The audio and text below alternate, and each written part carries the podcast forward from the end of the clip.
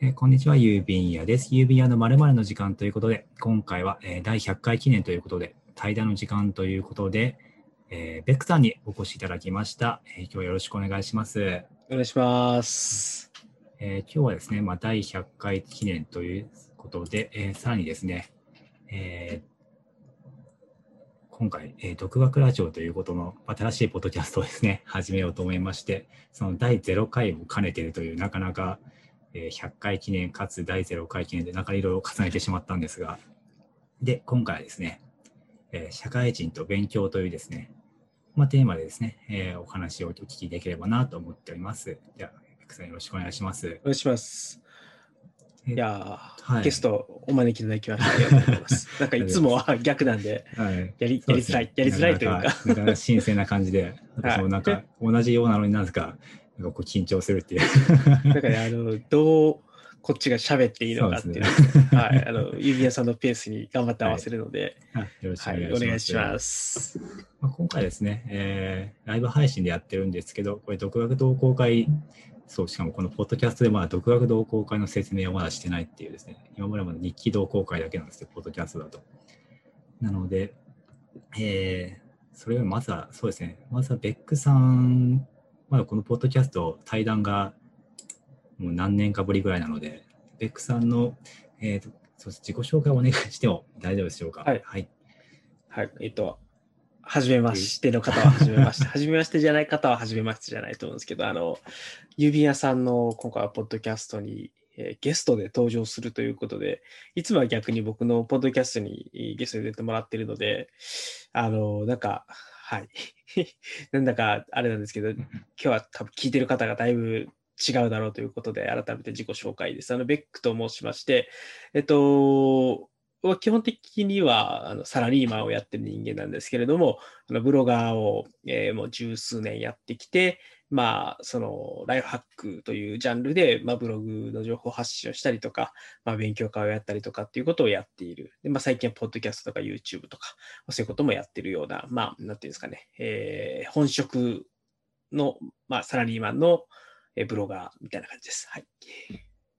そうですね。で、ポッドキャストの方へ私がよくゲストでお邪魔させていただいてまして、まあ、今回は逆にゲストでベックさんにお越しいただいたという感じでですね。ではい。独学ラジオという新しいポッドキャストの、えー第0回ということなんですけれども、えーと簡単にじゃあちょっと日記同好会、そうな、ポッドキャストを聞いてる方だとですね、多分日記同好会の時点で止まってるんで、独学同好会の話をちょっとしようかなと思うんですが、まあ、簡単にだけ説明します。えっ、と、独学同好会については、またベックさんとのポッドキャストでだいぶお話しさせていただいたので、そちらを概要欄に貼っておこうかなと思いますので、ちょっとこうはしょりますけれども、まあでも日記同好会は、まあ、えーまあ、どちらか日記をですね、まあ、お勧めしてきたわけなんですが、まあ、そのお勧めしてきた理由っていうのが、まあ、日記で自分の軸がわかるとか、まあ、自分のやりたいこととか、そういうのが見えてくると。まあ、でだから日記で日々が楽しくなるっていうのが、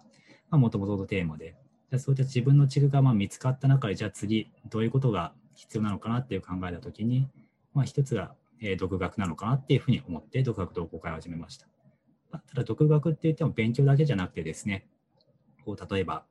えーセルフマネジメントとかタスク管理とか、もうそういういろいろ自分が、えー自分の行きたい方に、えー足を進めるためのもうそういう技術っていうのを含めて、まあ、独学っていうふうに、まあここでは提示して、独学同好会というものを始めました。で、今回ですね、独学同好会の、えーまあ、新しい、まあ、試みとして、この独学ラジオというのを始めてみようかなということで、まあ、今回みたいに UB 内の、えー U タイムはですね、まあ、こう一人で大体話してたんですが、この独学ラジオはですね、まあ、こうしてゲストをお招きして、まあ、こう、まあ、独学、まあ、この独学同好会としての独学ですね、そのテーマに沿ってえーお話をさせていただえー聞いていければなと思ってますんで、えーよろしくお願いします。お願いします。はい。えっ、と、ということは、えっ、と、第100回を迎えたのは、はい日記同好会。えっ、と、第100回、うんと、第 U 100タイム回で、U タイムです。U タイムの第100回です。なるほど。第100回ですね。えっ、と、これ、このラジオは、はい独学同好会の第0回であり、U タイムの第100回でもある。そうです。U タイムの第100回であり、独学ラジオの第0回でもあるという、なかなか不思議な回ですね。なるほど、なるほど。えっ、と、日記同好会のラジオはラジオだったんですね。ラジオは、えっと、どっちかって、まあ、あの、配信、ライブ配信ですか？でやってたんで、あれはなんかもう、第何回っていうよりは、何月度みたいな、8月度、9なるほど月度みたいな感じですね。はい。なるほどです。はい。というわけいや、で、なんか僕、そう、そういう意味で、はい。日記同好会のラジオをはい。はい見,、見過ごしてたかなと思って、あちょっとあれ？と思ってドキドキしちゃったんですけど、じゃあ、あの、一緒と、U タイムのちゃんと今まで聞いていれば問題なかったということはい。で了解しました。はい。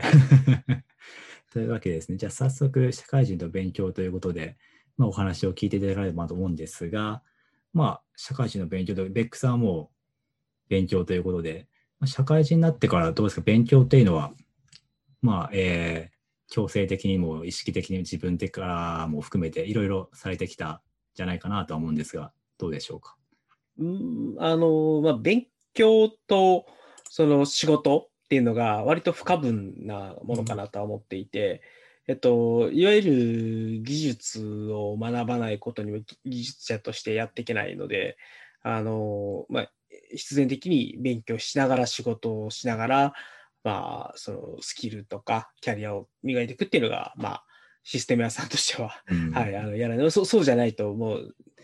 なんていうか、成長がないので、えっあとー、技術者としては、あのー相当しんどいことになる。だだから、まあ、僕らの仕事っていうのは、常に勉強ししていないといけない仕事かなと思います。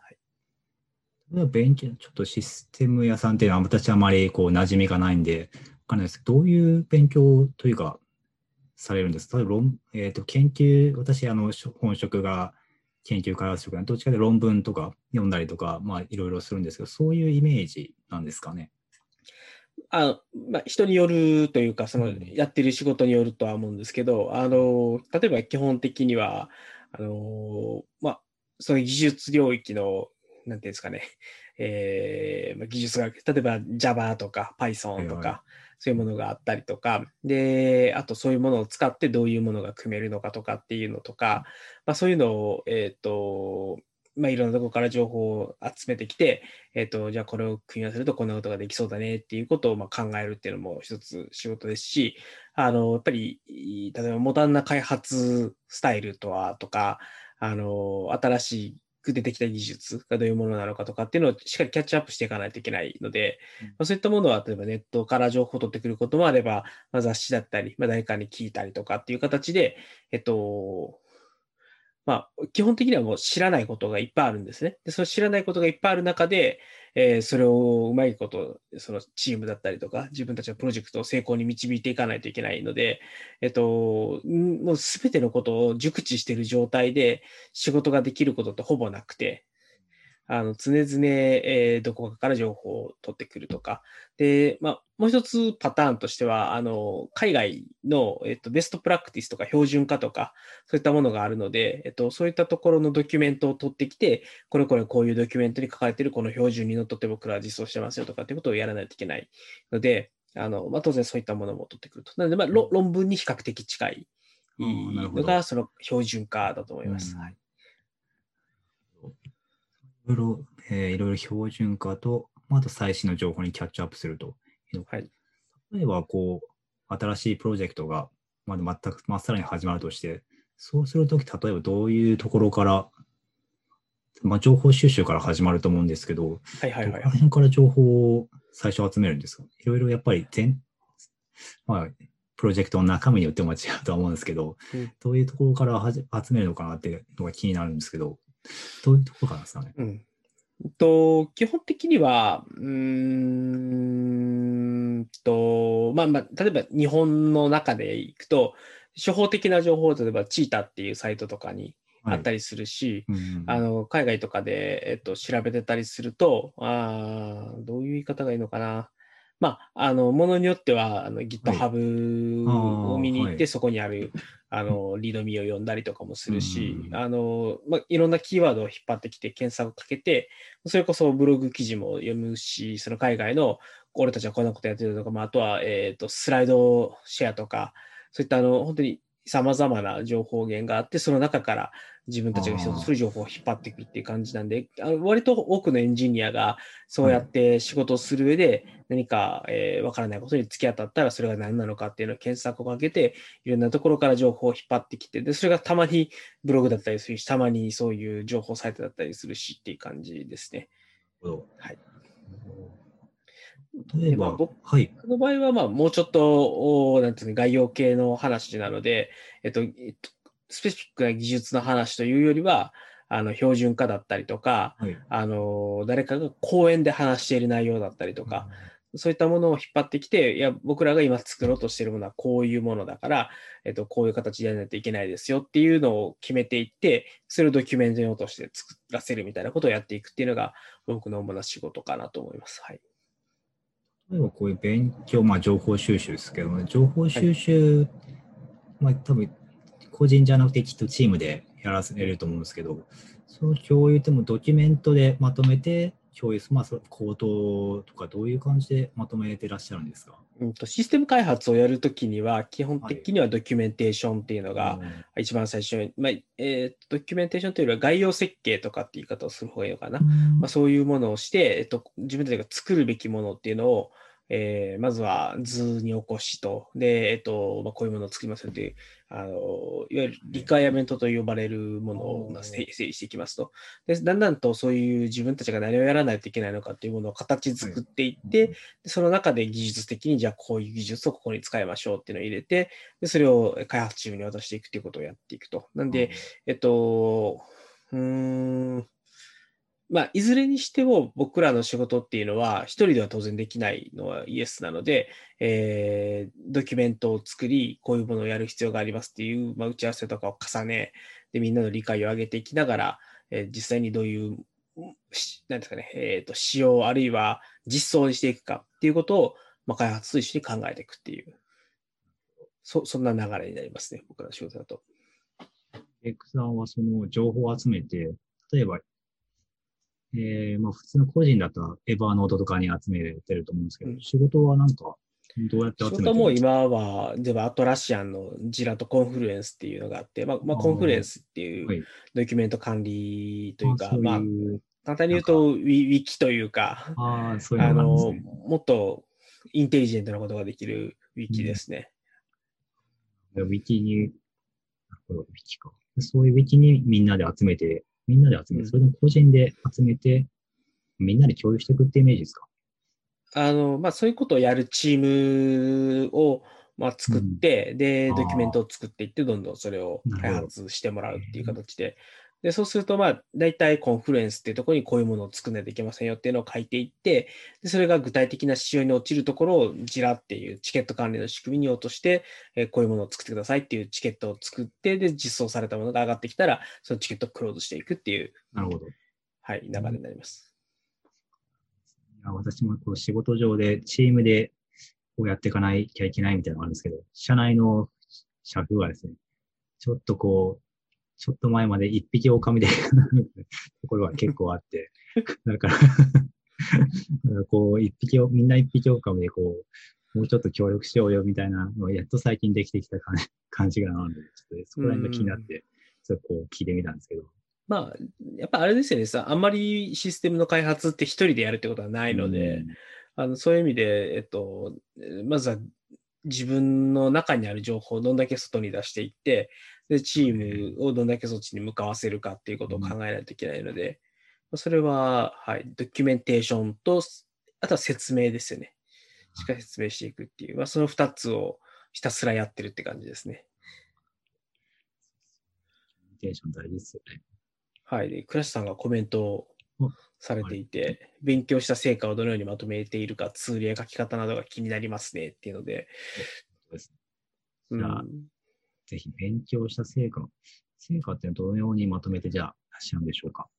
まず多分と、そこに行く前に勉強のパターンを少し整理はしといた方がいいかなと思っていて、で僕の今お話しした内容って、えっと、あくまでエンジニアの仕事、うん、まあ、特に上流設計をやる人間の仕事の話なので、うん、えっと、勉強、こと勉強するぞってなった時には、あの、その自分たちが今困ってること以外のことも勉強するわけですよね。で、例えば、あの、資格もそうですし、要するに僕らのキャリアアップっていうのを考えたときには、あの、実は仕事にそんなに資格が役に立たないんですけど、でもそういう資格を取るための勉強をして、えっと、こういう資格を持ってますよっていうこと自体は、あの、例えば、転職だったり、まあ、社内の昇格に有利になったりということも当然ありますし、まあ、やっといて損はないので、えっと、そういうこともやりますし、えっと、仕事上で分かんないことがあったら調べるし、まあ、仕事の成果を出すための勉強というかリサーチもあれば、えっと、仕事とは少し離れたところでやる勉強というものもあって、でそれが、えっと、技術的なものもあれば、例えば語学的なものもあれば、で、うんとあとは何ですか趣味 ですね、こういうブログ活動とかみたいなものもあると。いうところがあるので、まあちょっとその、それぞれでやっぱりまとめ方が変わってくるかなと思うので、でまとめ方というか、はい。うん、なんか例えば資格の勉強とかって、はい。はい、えっと、あまり資格で勉強していることを体系的にまとめて、ノートを作るってことはやらないんですね。ああ、なるほど。なんですね。うん、で、まあ、やっていうよりは、それをやってる時間があまりないというのが 一番の理由で、資格を取るという、要するに自分の中にある知識を、うんえっと、どれぐらいできているのかっていうのを試すために資格の試験を受けるわけですね。でそうすると、体系的に知識をまとめたサイトを作るのは、別に試験の後でもできるわけじゃないですか。うんあそうですね。で、その時にやってる勉強ってどうなるのかっていうのを、それはもうひたすら問題を解きまくって、えーはいはいで自分のしか足らないところがあれば、それを復習してっていうのを繰り返して、まあ、それは受験と全く同じスタイルで、えー試験をする。まあ、まずは勉強して、で、試験やってみて、足らないところを見つけて、それを大きなっていくっていうことをやっていって、だんだん合格点に近づけていくっていうことをやるので、まあ、そういった勉強スタイルの時、うん本当にいわゆるザ勉強のスタイルの時には、まとめノートっていうのはあまり作らないですね、うん。ですよね。どっちでもはい。うん問題集を繰り返しやるって、やるってイメージで知すか？識、知識の足らないところうん問題集で、えー見つけていって、それを潰していく。ああ、なるほど。なんで、えっと、勉強というか、えまあ、要するに暗記、えー暗記系っていうんですかね。まあ暗記暗記暗という言い方をするんだったら、うん多、分、えっと、もうちょっと原始的なやり方をすると思うね。例えば、あの単語をひたすら書きまくって覚えるみたいなうんこともあると思うんですけど、まあ、あの、どっちかというと、数学とか、とああいうイメージに近いですか。あのー資格の勉強って大体知識を問われるものなので、えっと、資格の勉強をしました。で、大体把握というか理解はしましたっていう状態に持っていったときに、でもやっぱりいろんな問題をやっていると、自分が覚えたと思ってたけど、やっぱり穴があったりするっていうのを見つけることができるわけじゃないですか。そうですね。それを見つけていって、その穴だったり、うんあの、あとは理解がその問題を解く中で、増していくというのもあるので、なんか丸暗記をするというよりは、あの、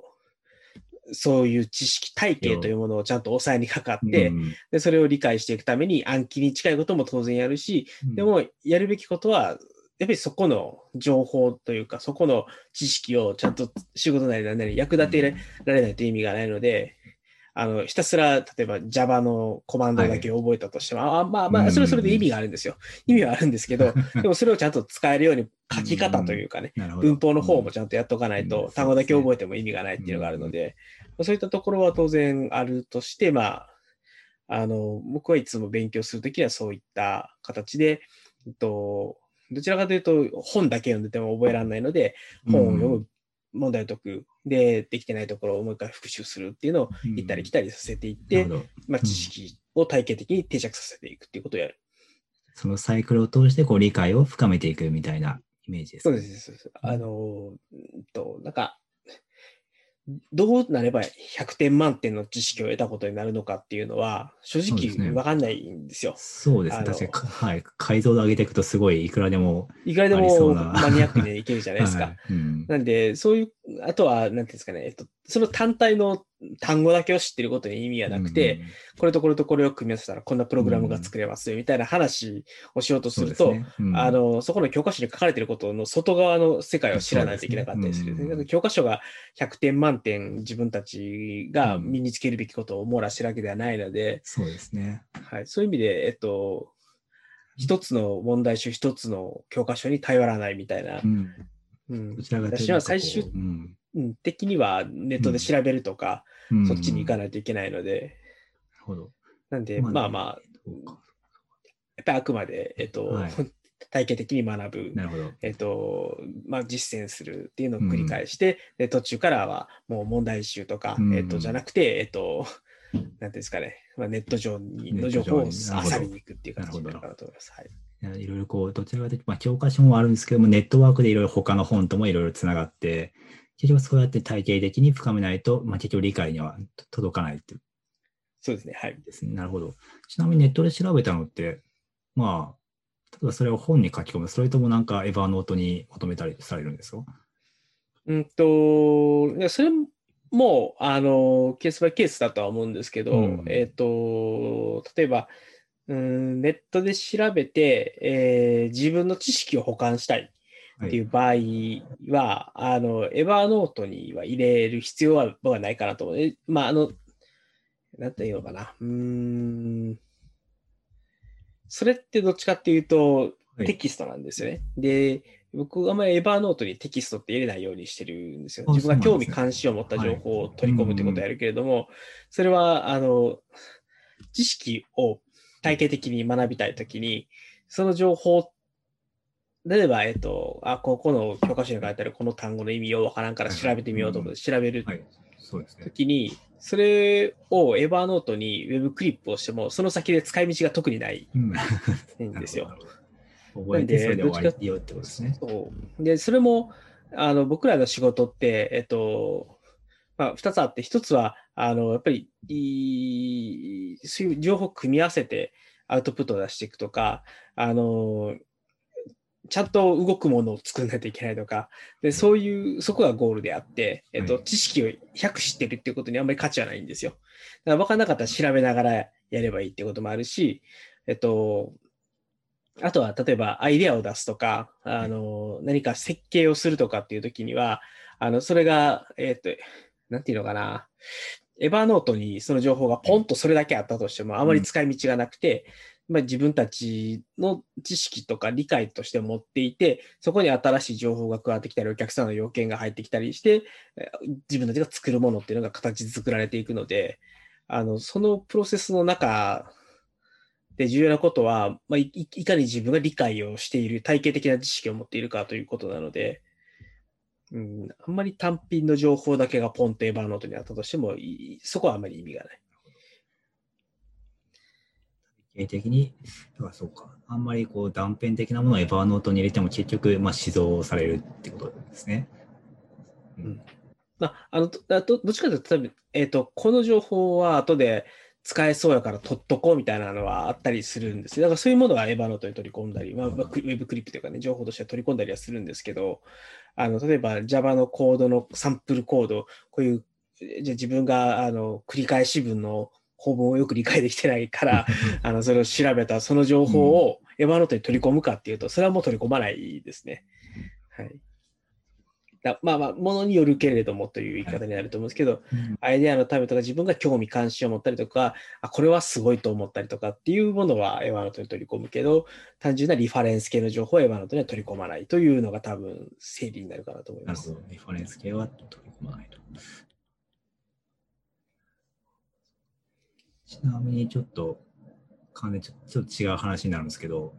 会社で暗黙知ってみたいのってあるじゃないですか。はいはいはいそういうのの共有ってけ、と共有って、こう、やっぱりドキュそれもドキュメントに起こされているものですか？暗黙知は、暗黙知、まあ、暗黙知というか、はいドキュメントなんですよね。暗黙知だったらドキュメントにならないような気もするんですけど。暗黙知はドキュメントになった瞬間に形式値になる形式になるので、そういうのを促すシステムみたいなのは、促すメカニズムっていうんですか、そういうのはあったりするんですかね。それとも、そういう文化だ、文化的なところなんですかその、社風文化みたいな感じなんですかね。いやいや、あの、当然、あの、できる限り形式値化というか、あの、表出させるべきであって、えっと、ファジーな部分を残せば残る、残すほど、あの、僕らの仕事世界のバグの原因になるので、そういうものをなくすためには、あの、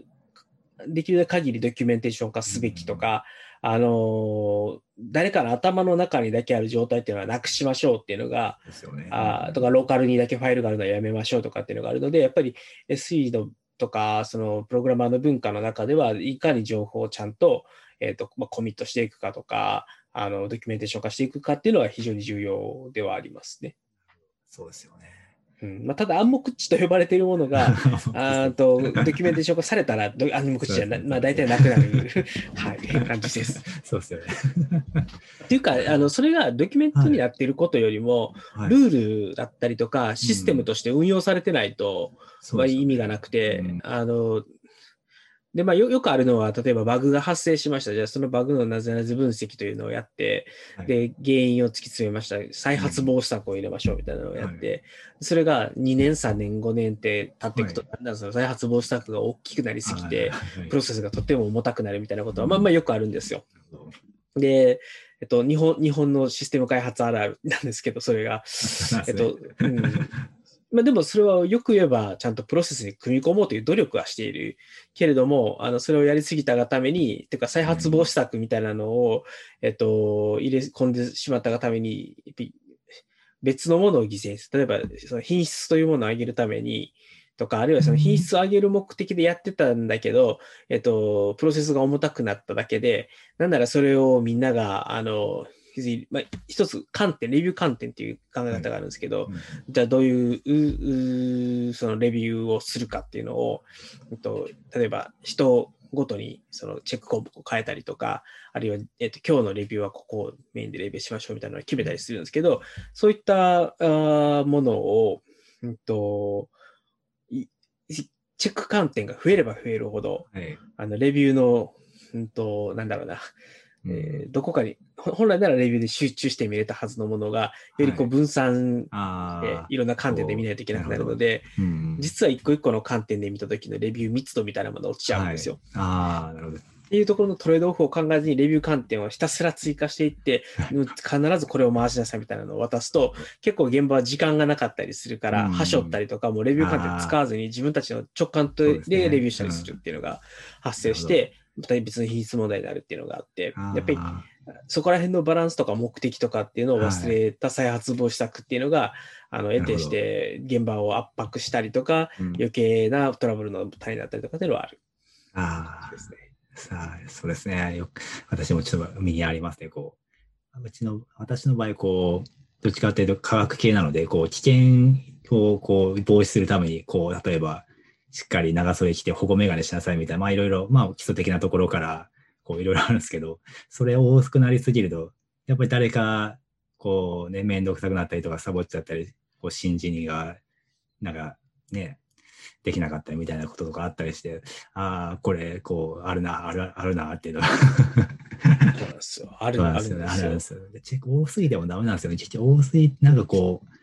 文化として身についてると、なんかこう、あれですね、もうチェック項目に入れなくても、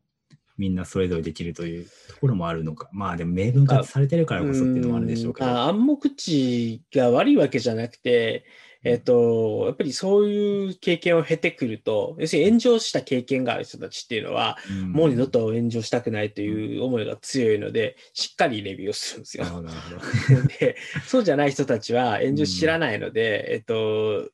今、ほどほどのコストしかかけない。かっていうのがあって、やっぱりそういう経験を積んでること自体に実は価値があるんですよね。その暗黙知、その経験を持っているという暗黙知が、あの、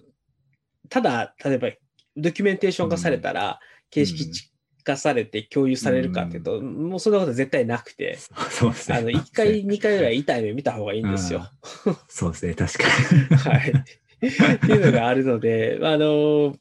もうね、あうん暗黙知を頑張って形式化してとかっていうのは考えない方が僕はいいと思っていて、あーそれより、は、あの、うんちゃんとん問題を見つけて、ちゃんと対処できるように、どんだけ、こう、情報の網を張り巡らしておいて、とか、うんどこかやばそうなところがあったらすぐ支援を入れられるようにしてって言って、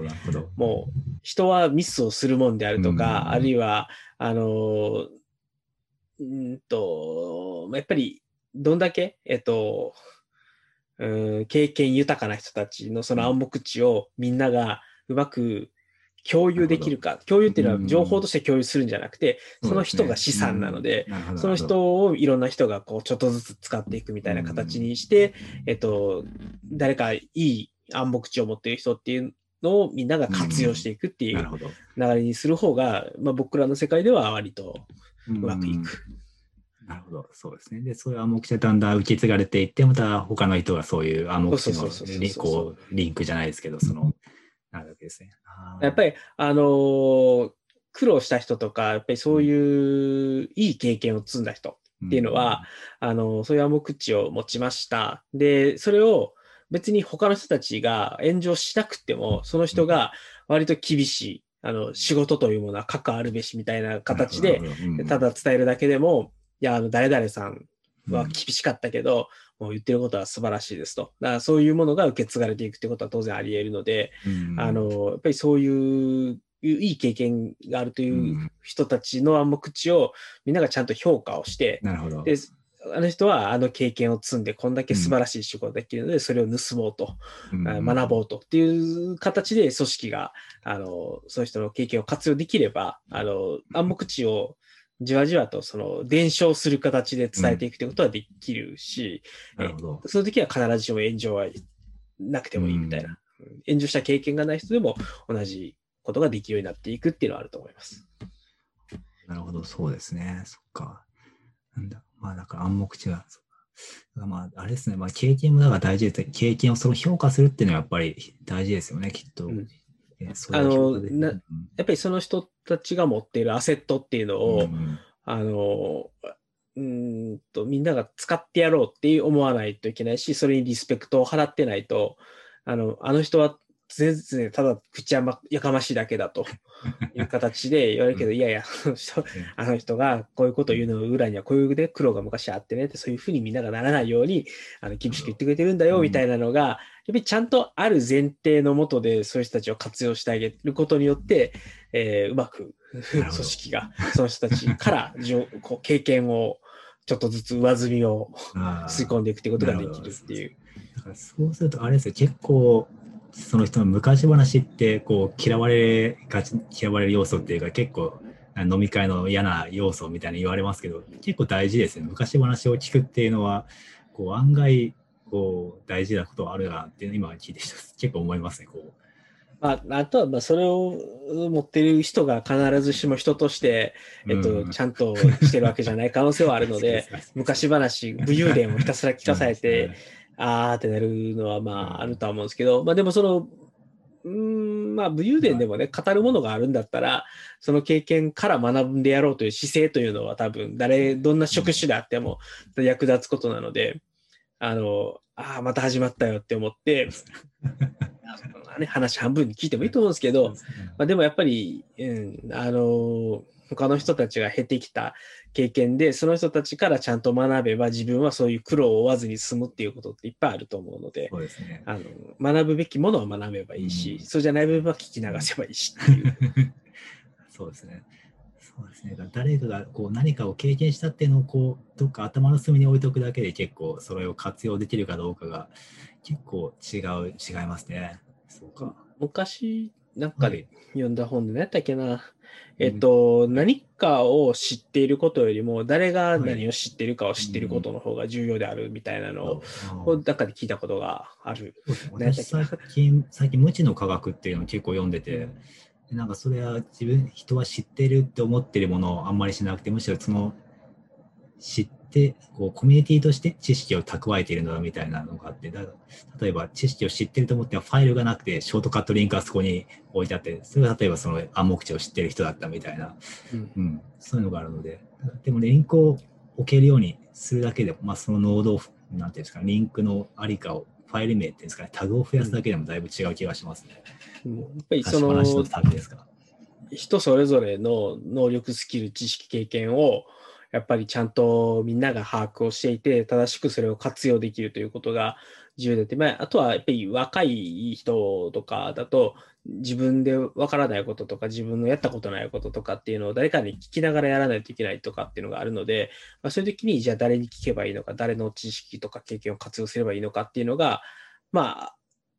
やっぱりそのマップとして頭の中にある人はやっぱりうまいこと周りを使って成果を出してくるし、そうじゃない人は自分で抱え込んでしまってスタックしちゃうので、それを後から助けてあげないといけないしっていうことはまああるので、うん。なんでやっぱり今多分一番組織として動くときに重要なことは、何でもかんでも自分一人でやろうとするとか、自分が知っているようにしようというよりは、まあ、組織の中の知識マップっていうのをちゃんと持っていて、それを誰が持っているのかっていうのを抑えていくっていうのが、まあ、大事かなと思います。なるほど。勉強になりました。うん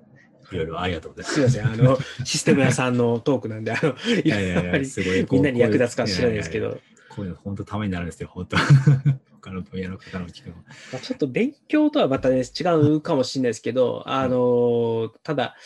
一人でやる勉強よりは仕事において、そういう知識とか、なんだろうな、うん、情報を、うん、違うな、情報管理とはまた違うんだよな、これって。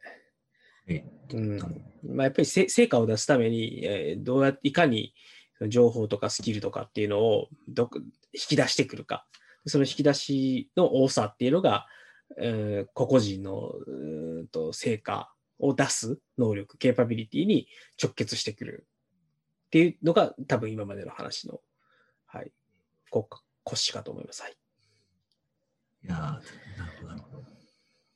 いろいろそういうコミュニティ組織っていう意味で、いろいろ他にもコミュニティっていうことを考えると、今、いろいろ、えー、ベックさんがやってるようなライフハックのこととかにも、まあ、結構いろいろつながりそうだなという気が、なんかちょっと今しましたね。うん。例えば新しくブログを書こうとする人が、こういきなり話変わりますけど、ブログを書こうとする人は誰に話を聞いたらいいのかっていうのが分かってると、うん、きっとそういうふうな、やりやすい、やりやすいんでしょうね、きっとだから。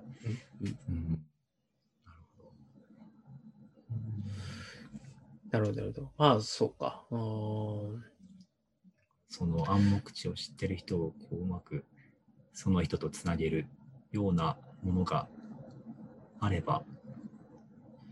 面白そうかなっていう。そうあの、それの機能を果たしつつあるのが、今は、えっ、ー、と、この、ポッドキャストとか、まあ YouTube もそうだと思うんですけど、YouTube って誰でもが発信できるほど気軽なメディアではないので、あの、ポッドキャストですごいいいなと思っているのは、やっぱり文章では表現できないような情報っていうのを発信していけるので、うん、えっと、ま、まずも、ものを書くのが苦手な人でも、まあ、できますと。いうことと、で、もう一つは、あの、誰もが例えばテクニカルライティングの素養があるわけではないので、はいあの、正しく知識を表出させるっていうことに長けてるわけではないんですよね。そうすると、やっぱりポッドキャストとか YouTube とか、あるいはこういう対談形式っていいのは、あの自分の初の情報だけ、情報とか言った自分の情報発信だけだと出せないような情報っていうのをその対談をすることによって出すことができるわけじゃないですか。そうで、ね、そういうものってやっぱり何がネックかっていうと人は自分の知識だったり持ってるものっていうのを、うん、えー、そんなにうまくは発信できないんですよ。それは文字、特に文字だけだと。はいうん、で、音声を使うとか映像を使うもいいんだけど、はい、それを音声なり映像なりのコンテンツという形で周りに出していくってことって、そんなに簡単なことではないですね。そうですね。うん、なんで、それをやる意味においては、まあ、こういう対談形式のポッドキャスト、うん、YouTube っていうのは非常に良い、えー、フォーマットだなと思います。暗黙知を出していく。なるほど。そうですね。うん、だから、こう、いろいろな方をゲストに呼びたいですね。はい、いいと思います。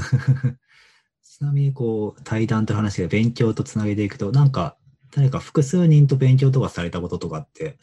ありますか？例えば勉強会とか、私はあんまり勉強会とかってあんまりしなかったんですけど、ね。勉強会という意味では勉強会をやってましたね。なるほど。どうですか？勉強それ、はい、勉強会、いわゆる勉強会が、あの、うん、本当に厳密な意味での勉強だったかっていうと、ちょっと微妙なところで、はい。うん、えっと、どちらかというと、うん、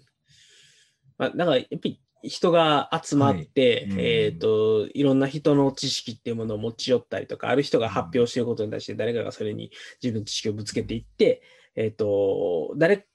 かの発信が呼び水になって他の人の発信を呼ぶっていう形で、えっ、ー、と、各々のナレッジっていうものを表示させていくっていう目的で勉強会をやっていたので、そういう意味において勉強会をやっったメリットの一番大きかったものは、えっと、そこで講師が喋ってる内容が非常に役に立ちましたっていうことだけじゃなくて、それを受けて、えっと、他の人たちからも面白い話が聞き出せたっていうことがよくあったので、ああ、確かにまあその、ライフハックの勉強会でしたけど、まあ、それであもーやっぱり非常に面白かったなと思いますね。うん、そうですね。ああ、確かに。